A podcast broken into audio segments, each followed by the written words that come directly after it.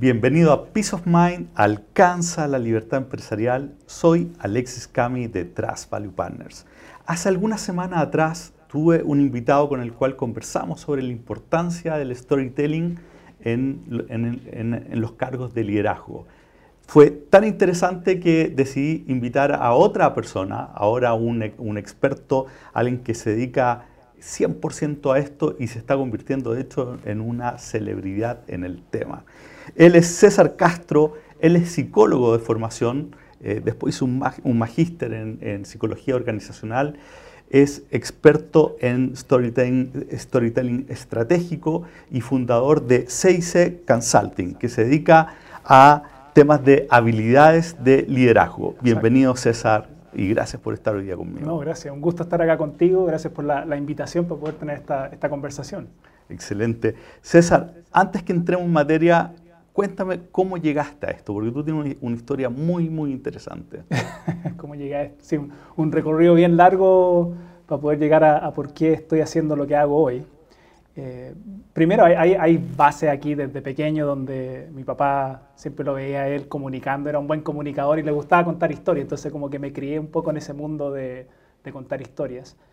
Y, yo te diría que un, momento así importante en mi vida que me ayudó a, quizás a, también entender y vivir la importancia del tema de la historia fue cuando, cuando tenía como ocho años. Mi familia se mudó a los Estados Unidos cuando tenía seis, por un tema médico de mi hermano.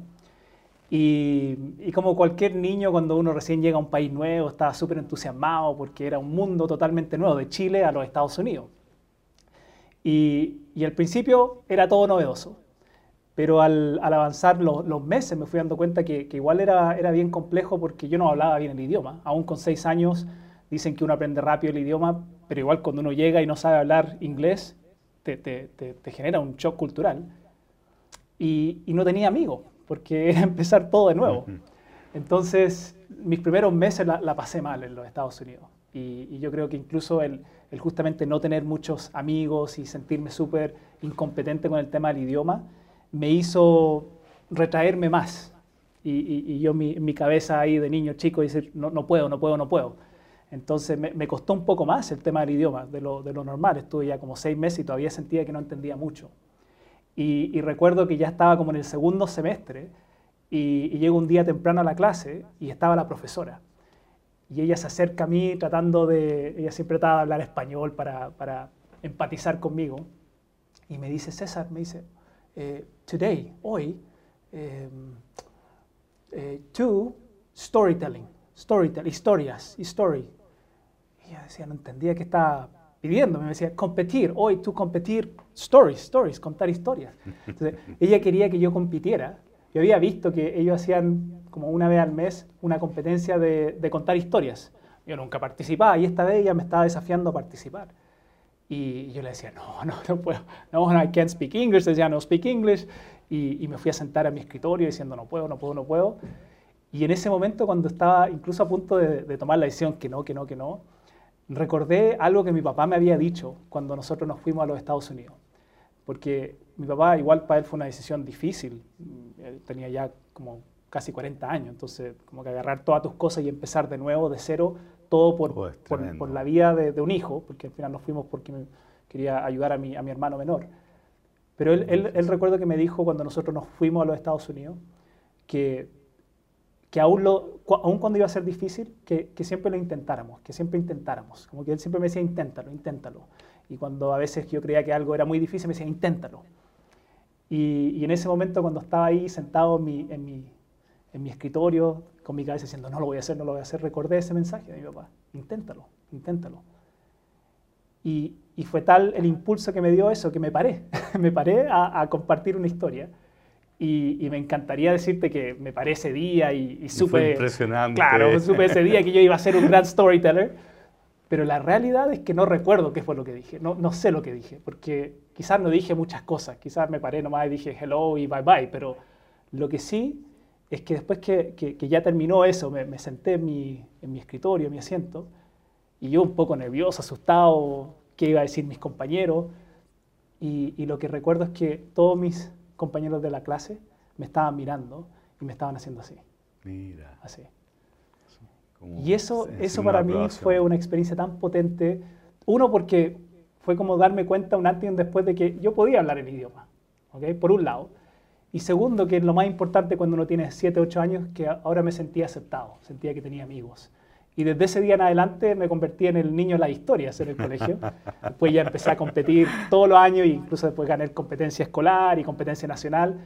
Pero fue ese, cuando yo trato de recordar dónde empieza todo esto para mí. Partió ahí. Partió ahí, a, a los 7, 8 años, donde el storytelling al final se convirtió en una forma de tener amigos. Y tú, y tú llegaste, de hecho ganaste una competencia nacional en Estados Unidos. Sí, por dos años allá, porque después me empezó a gustar tanto, le empecé a encontrar el gustito al tema, porque ya generaba no solo después amigos, sino que empezaba a generar influencia hasta con los profesores, ya era el niño de la historia, entonces el año siguiente empecé a competir y, ya si ganaba en mi clase, la competencia pasaba como a una competencia escolar, donde uno competía contra otros cursos, pero dentro del mismo colegio.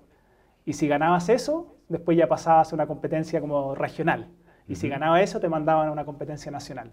Y, ya después a los 11, 12 años, cuando tenía mejor manejo del, idioma y, me sentía más cómodo contando historias, eh, gané la competencia nacional también en, storytelling.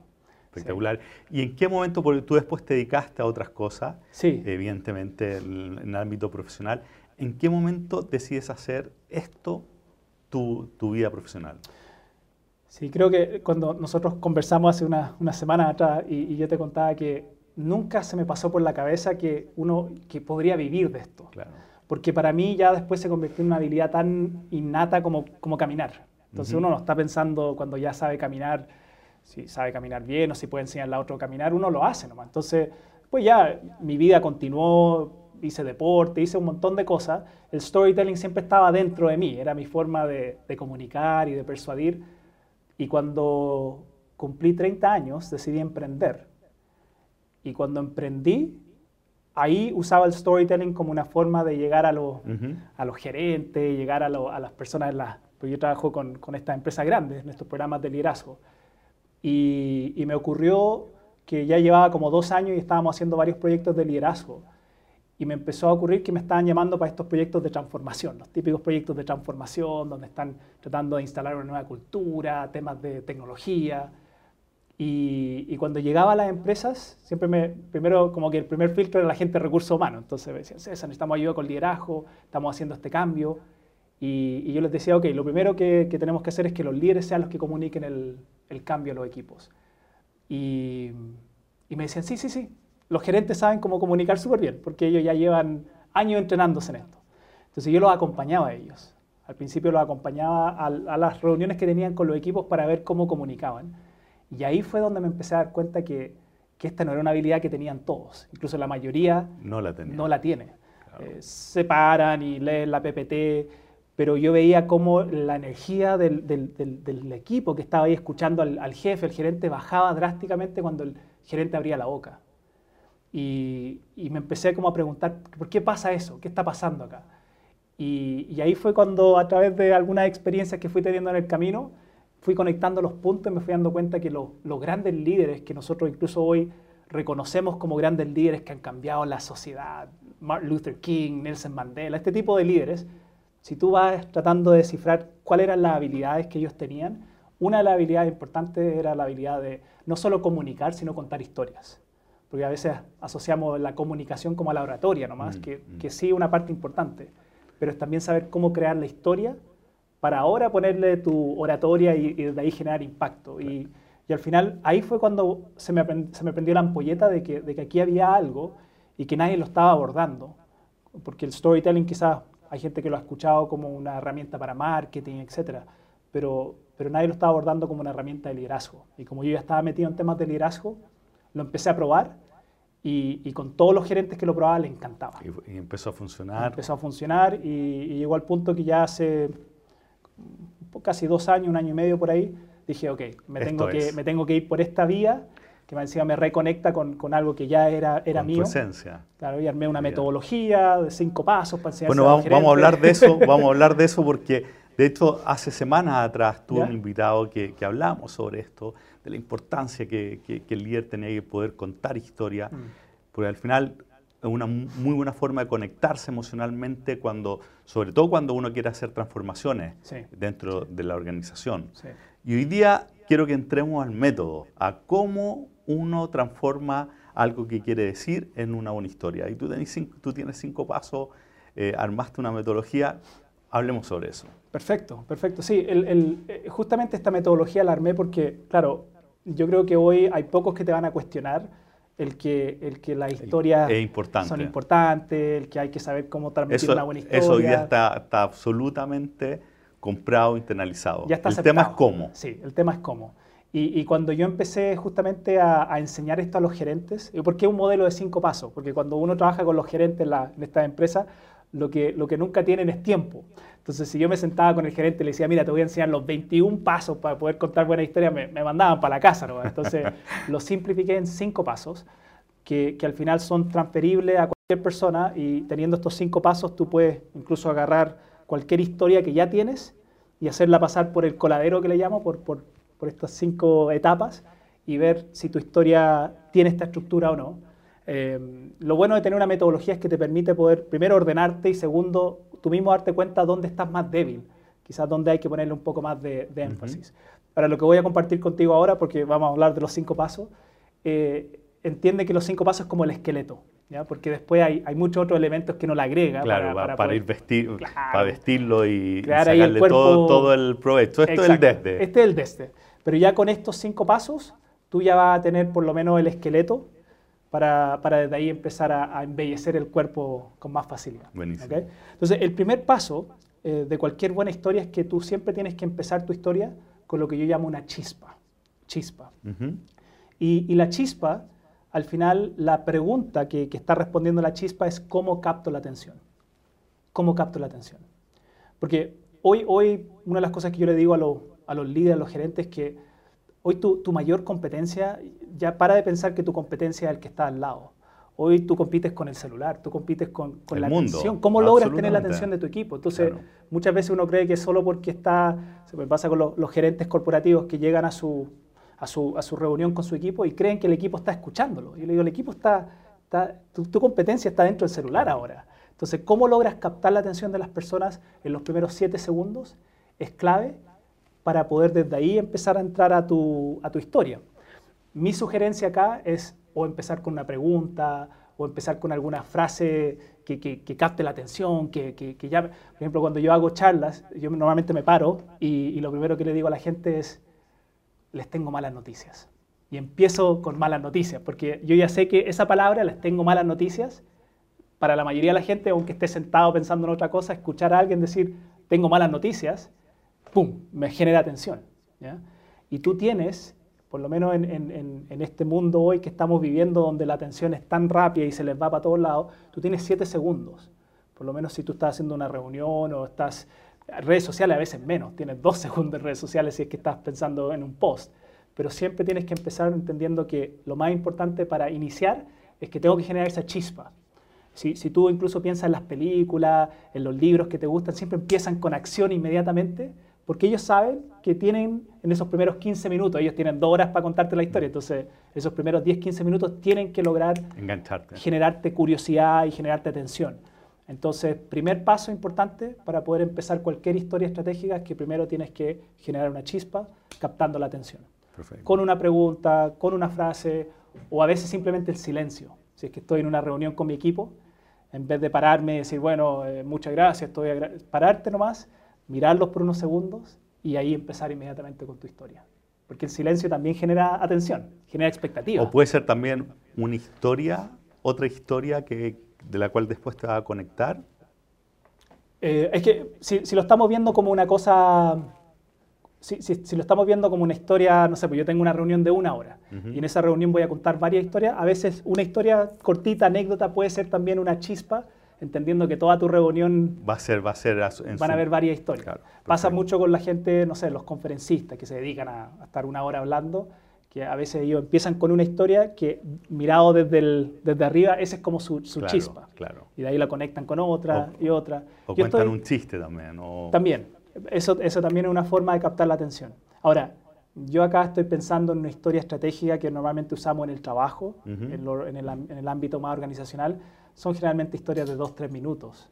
Perfecto. Porque también si alguien se pone a contar una historia de 10 minutos, a menos que sepa contarla bien, podría hasta ser latero, eso podría aburrido, de nuevo está contando la misma historia. Entonces, primer, primer pregunta importante, ¿cómo capto la atención? Y entender que tienes 7 segundos generalmente para lograr tener rápidamente la atención de las personas.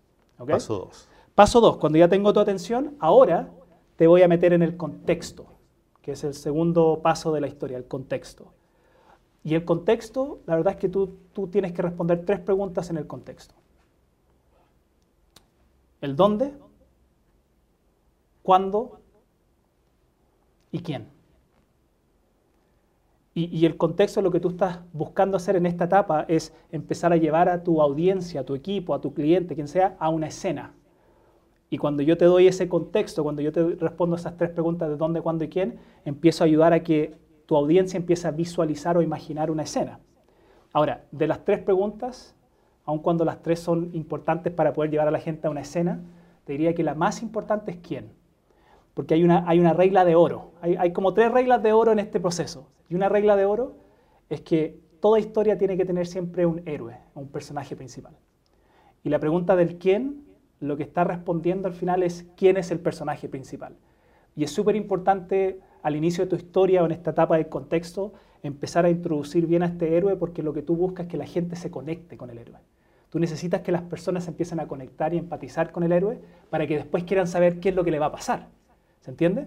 Entonces, yo te voy a dar un ejemplo. De hecho, te voy a pedir, ¿podemos hacer un ejemplo así concreto? Sí, sí, sí. Hagamos el siguiente ejemplo, que lo estaba viendo ahora con, con- con- un cliente. ¿Ya? Tiene que introducir un, un sistema. ¿ya? Imagínate, a- para hacerlo simple, un ERP que va a requerir harto cambio cultural de cómo se hacen las cosas.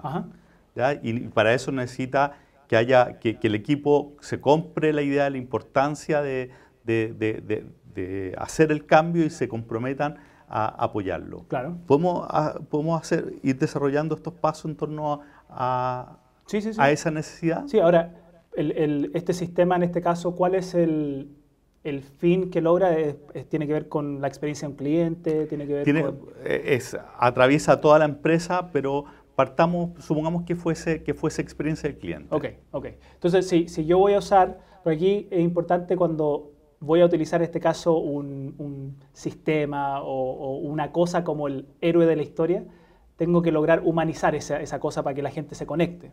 Entonces, una forma de hacerlo es contando la historia a través de, la- de los ojos del cliente. Para eso hay que, por eso es importante cuando uno está metido en el mundo de los servicios y todo, poder escuchar las historias de los clientes y cuáles son los dolores que tienen los clientes. Porque así logras que tu equipo se empiece a, a conectar y empatizar con, con el cliente también.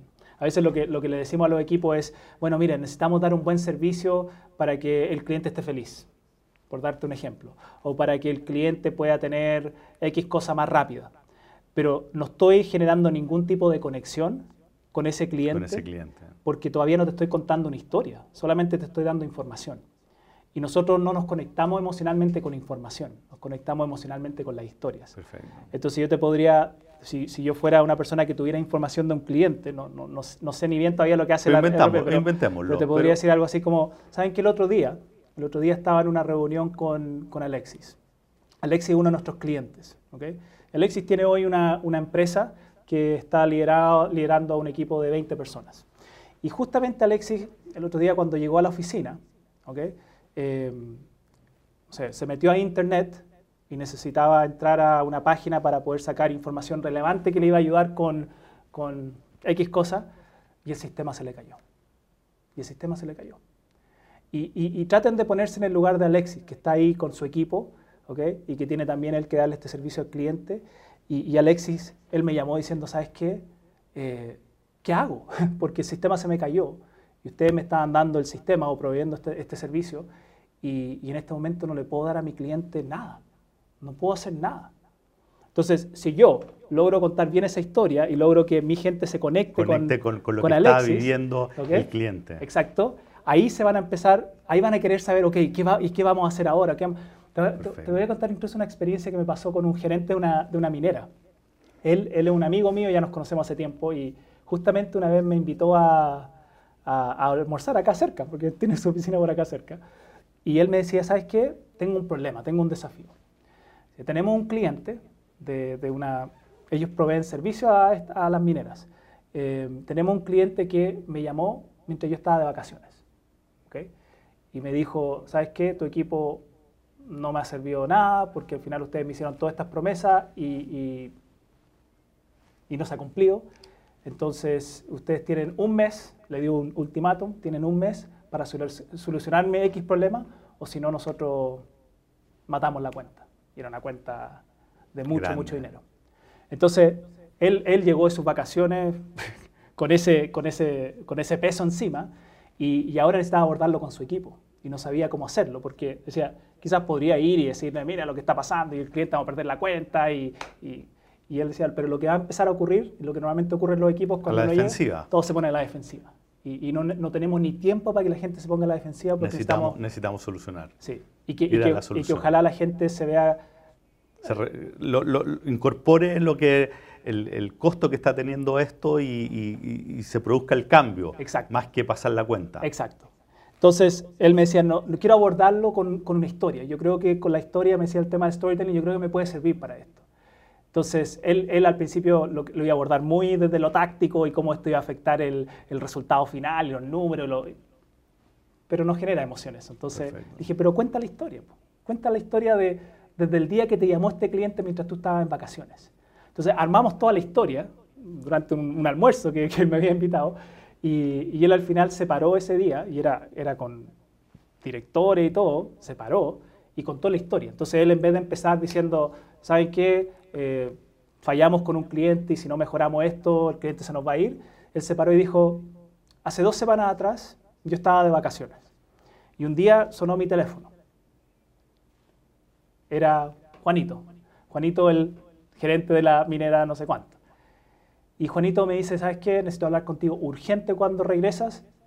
Yo regreso la próxima semana. Dijo, ya, la próxima semana, por favor, el día que llegues, llámame inmediatamente. Genera en el contexto está generando como urgencia. Anticipación. Anticipación, urgencia. Que lo que el día viene. que llegue, que viene. Entonces dice, después llegué a, a, mi casa a las vacaciones, lo llamo, y, y ahí él me, me, me, dice, ¿sabes qué? Ustedes no han cumplido con sus promesas, al final esto me está dejando súper mal parado a mí, yo confío en ustedes y no está pasando nada. Y, y me, dijo, me dijo, ¿y el, ¿y el servicio que ustedes me dan? Es como... Y, y ahí dijo una grosería, ¿ya? el pip, ¿ya?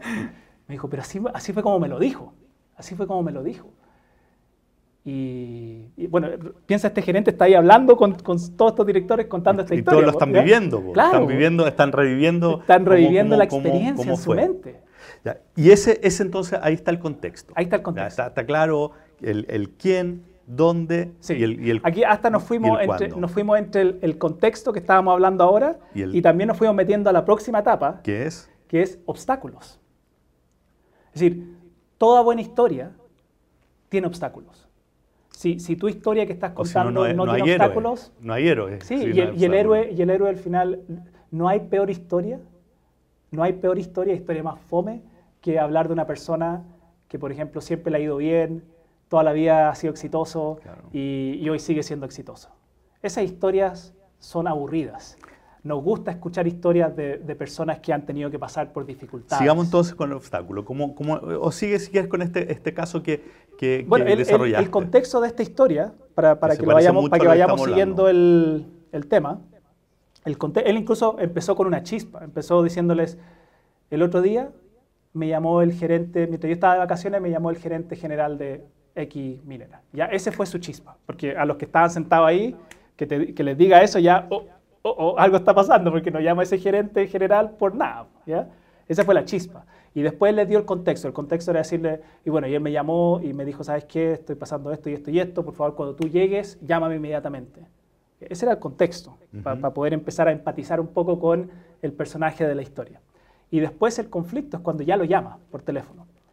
El obstáculo es cuando ya lo llama por teléfono. Y él le dice, eh, mira, ustedes no han cumplido con esto, los plazos, ta, ta, ta, ta, ta, ta, ta y culmina como el, conflicto mayor de toda esta historia, el obstáculo mayor es cuando le dicen, ¿y saben qué? Ustedes son como el PIB, y si en un mes no me tienen solucionado esto, yo mato esta cuenta y no seguimos trabajando con ustedes. Ese, fue, ese es el clímax del obstáculo. Ahora, él hizo algo bien interesante, porque en vez de, de seguir la historia, porque al final lo que él estaba usando aquí en este caso de forma estratégica esta historia para que ellos se involucren en la solución. Entonces ellos construyen el resto de la historia. Entonces desde ahí él les dijo, ¿qué podemos hacer para ayudar a este cliente? Y ellos solo construyeron la solución. Me dijo, fue increíble porque en vez de que se empezaran a pelear o echar la culpa, todos se pusieron todo en fue como, de, oh, tenemos, que, tenemos que salvar esto. Tenemos que salvar esto. y, y, decían, ¿qué, qué, qué fuerte que, que, uno de nuestros clientes importantes piense eso de nosotros, como que eso les pegó a ellos en lo emocional, que alguien diga, ustedes son... Pip, Súper potente. Cuando uno, ah, nosotros somos increíbles. Y, y al final con ellos, con todo el equipo que estaban ahí, construyeron la solución. Él me llamó ese mismo día después de la reunión y me dijo, César, fue increíble la experiencia porque en vez de que se pusieran a pelear, se empezaron a coordinar y cómo vamos a solucionar esto. Yo hablé con este, este amigo un mes después y me dijo, salvamos la cuenta, estamos todos coordinados, estamos trabajando bien. Entonces, una historia les salvó, les ahorró, no sé cómo decirlo, millones de dólares, porque ellos iban a perder esa cuenta si es que no se lograban coordinar rápidamente. Notable, Entonces, obstáculos, y esta es la otra regla de oro, es que no hay historia si es que no hay obstáculos. no, no vale la pena contar una historia si no tiene buenos obstáculos. Y cuando, ojo, digo obstáculos, no tiene que ser como ese obstáculo de que me persiguió el oso o que subí la montaña Everest, porque a veces buscamos ese tipo de historias creyendo que, que, necesitamos algún obstáculo casi sobrehumano, épico. A veces son cosas muy simples, como esto, que, que, cualquiera podría decir, yo tengo esos obstáculos donde un cliente también me ha dicho que no está feliz con nuestro servicio, o donde, donde no sé, eh, una persona en mi equipo se quiere ir. Son, son, son obstáculos que tenemos del día a día nomás, son parte del trabajo y que podemos rescatar esos obstáculos y utilizarlos como incluso metáforas para poder enseñar algún principio o alguna lección importante para nuestro equipo. Buenísimo. Entonces, después de los obstáculos viene la solución. Esa es la cuarta etapa, es solución. Y, y, te diría que la solución es importante porque aquí en la solución es donde, es donde le mostramos a la gente el cómo. Si estamos hablando de una historia que podríamos usar en, en un ambiente más organizacional, aquí es donde mostramos el cómo. Y, también porque las historias lo que tú quieres es siempre dejar a la gente en un nivel alto para poder actuar, en un nivel alto eh, emocionalmente. ¿no? ¿no? quiero solo decirte, el cliente nos llamó y nos dijo, ustedes son PIP, y bueno, y somos, somos PIP, y, perdimos la cuenta. Porque eso, en vez de impulsar a la gente a actuar, todo lo contrario, los tiras para abajo. Y tú lo que buscas con la historia es elevar el nivel de energía para poder desde ahí invitar a la gente a tomar acción. Entonces es súper importante que que las historias tengan un happy ending, como le llamamos. Pero un happy ending no es siempre que la gente lo solucionó literalmente. A veces el happy ending es porque aprendimos algo, sacamos algo que nos sirve y que nos hace una mejor... Claro, puede ser una, una mejora parcial, pero, pero que nos deja en un punto más alto del que entramos. Exacto.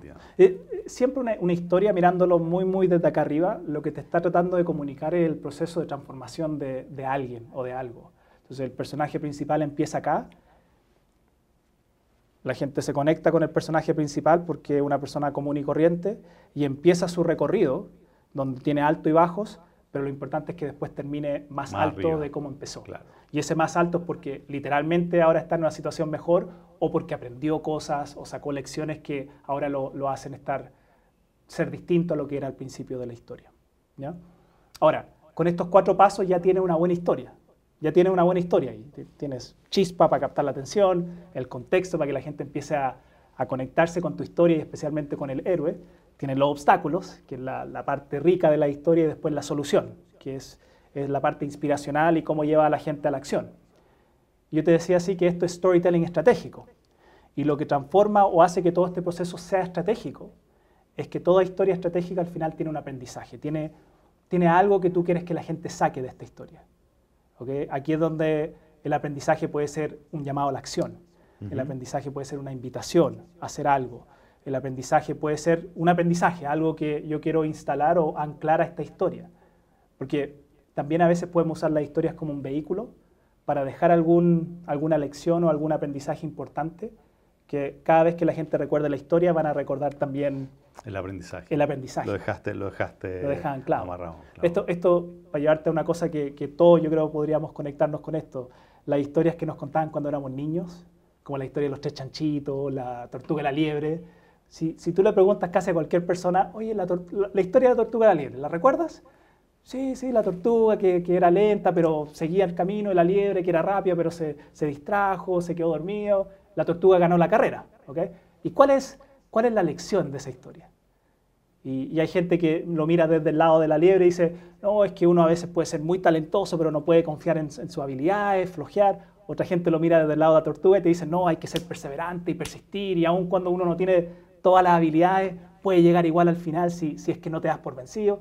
Pero te das cuenta que siempre la lección o el aprendizaje es el mismo, sin importar incluso la cultura.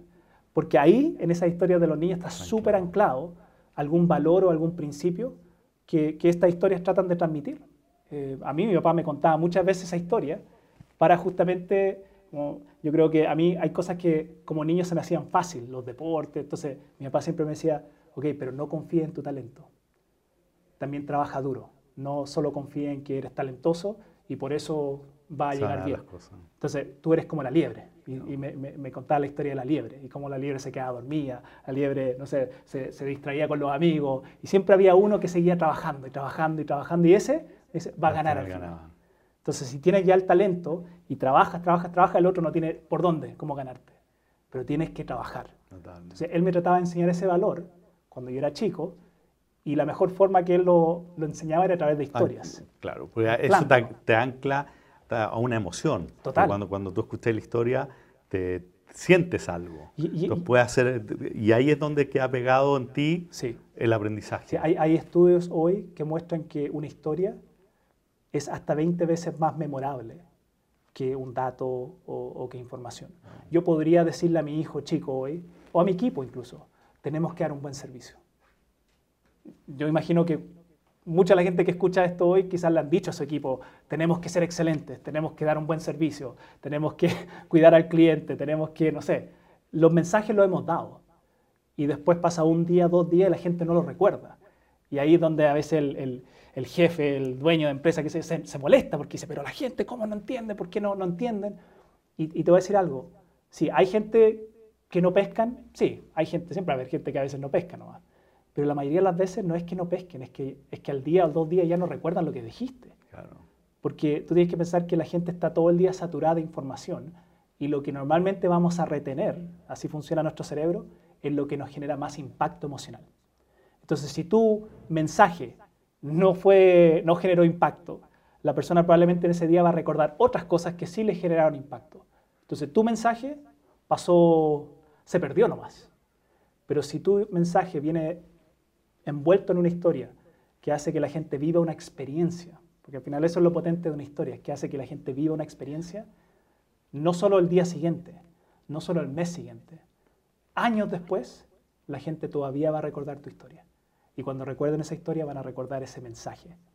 Y si la gente recuerda el mensaje, hay más probabilidad de que tomen acción. Notable, notable. César, un par de preguntas más. Eh, un empresario mediano, Uh un empresario mediano. Me imagino escuchando esto y, diciendo, oye, pero si, si la, gente, yo soy el dueño de la empresa, eh, espero, espero que, que, hagan lo que yo les digo que hagan. ¿Qué les dirías tú a ese empresario? ¿Por qué tiene que incorporar herramientas como esta en, en, la comunicación y no solamente, y no solamente dar instrucciones. Sí, el, el, aprendizaje del adulto, porque claro, uno cuando es niño muchas veces sigue las órdenes del papá nomás porque el papá es la autoridad o la mamá es la autoridad y uno hace lo que, lo que el papá o la mamá dice.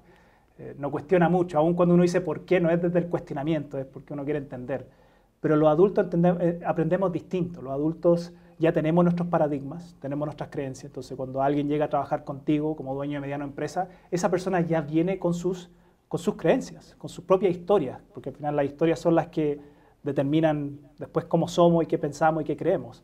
Entonces, pensar que la gente va a hacer lo que tú dices simplemente porque tú dices es, es demasiado irresponsable y no entender cómo funciona la psicología, no entender que las personas no tomamos decisiones simplemente porque tú me dices que tengo que tomarlo.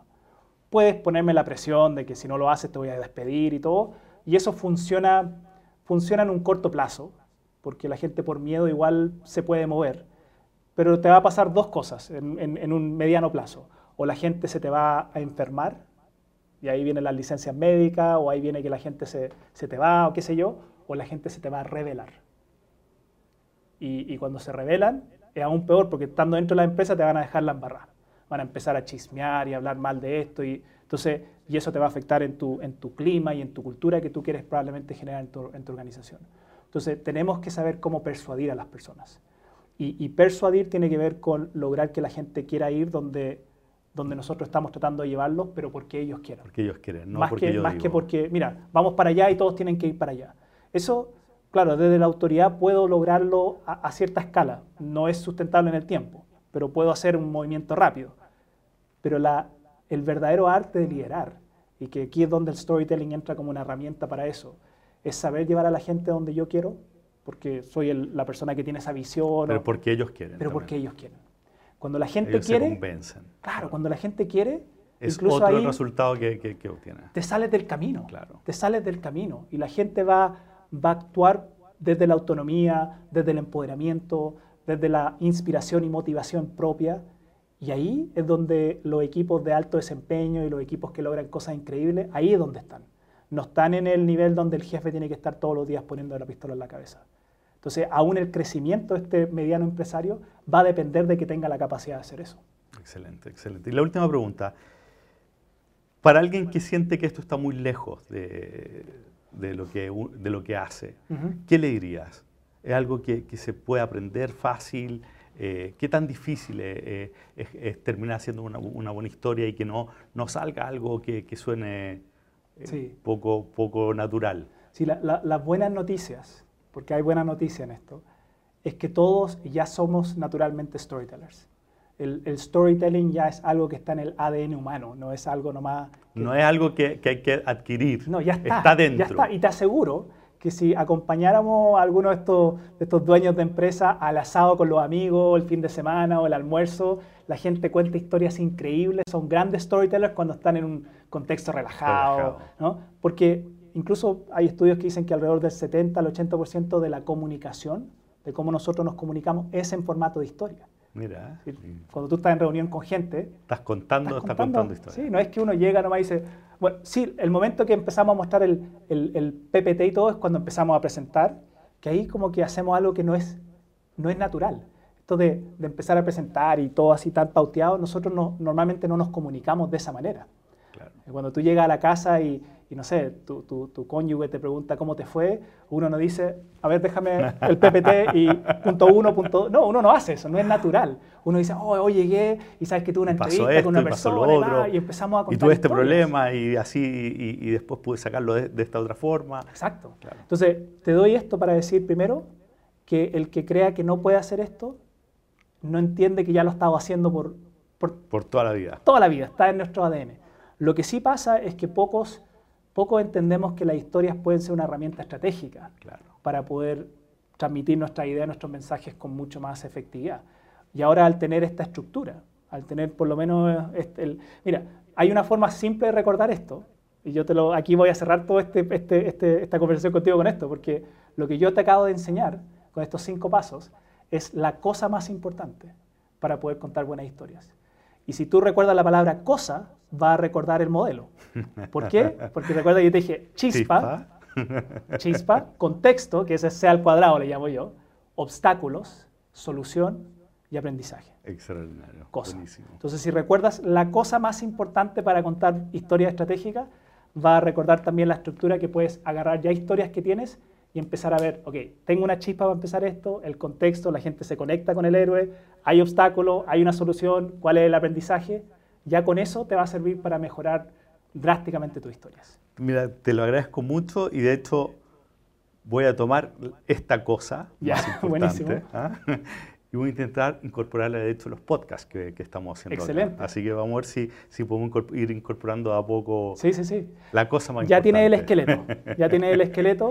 Después le va agregando cositas como diálogos y detalles y suspenso y humor, que son ingredientes que uno le va agregando para que la historia sea cada vez más irresistible.